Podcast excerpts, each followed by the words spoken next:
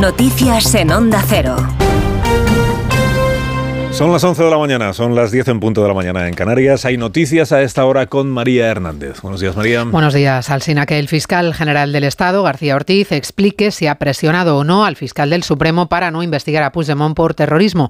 Lo ha exigido en Radio Nacional la número 2 de los populares, Cuca Gamarra, tras conocerse que el fiscal encargado de redactar el informe, Álvaro Redondo, cambió el criterio tras un encuentro con García Ortiz. Es necesaria transparencia y, sobre todo, que para que no queden dudas sobre la independencia que se aclare, que aclare, se aclare en qué consistió esa, esa reunión y que sea el fiscal general del Estado quien dé cuentas de, de la misma. ¿no? A la forma de actuar de la Fiscalía, del hoy fiscal general y de su antecesora, Dolores Delgado, se refería precisamente esta mañana en más de uno el fiscal Ignacio Estampa, apartado en su momento del caso Villarejo. Denuncia en el libro El complot todas las irregularidades que se cometieron con él. Y el Tribunal Supremo ha dicho que eh, el actual fiscal general del Estado, Álvaro García Ortiz, incurrió en desviación de poder porque hizo lo que quiso al margen de lo que establece el ordenamiento jurídico. Conmigo hicieron eso, los dos.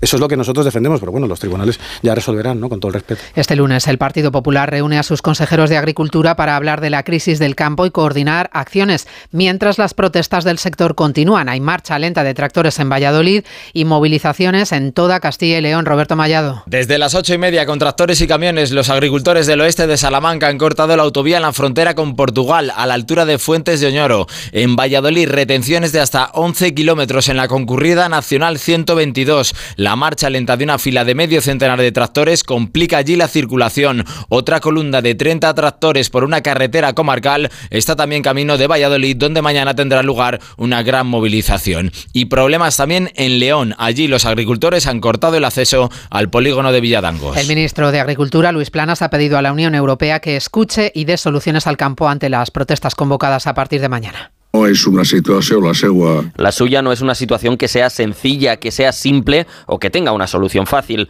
Estamos, como decía antes, en un momento de un cambio profundo en la forma de funcionar y producir, pero lo que es importante ahora es que se les escuche y se les dé soluciones y apoyo. Eh, primer que se les escolti y segon que se donen soluciones y apoyo. Y es noticia el anuncio del ministro de Exteriores, José Manuel Álvarez, aportación de España de 3 millones y medio de euros a la Agencia de la ONU para los Refugiados Palestinos. La situación de UNRWA es desesperada y hay un grave riesgo de que sus actividades humanitarias en Gaza se paralicen en pocas semanas.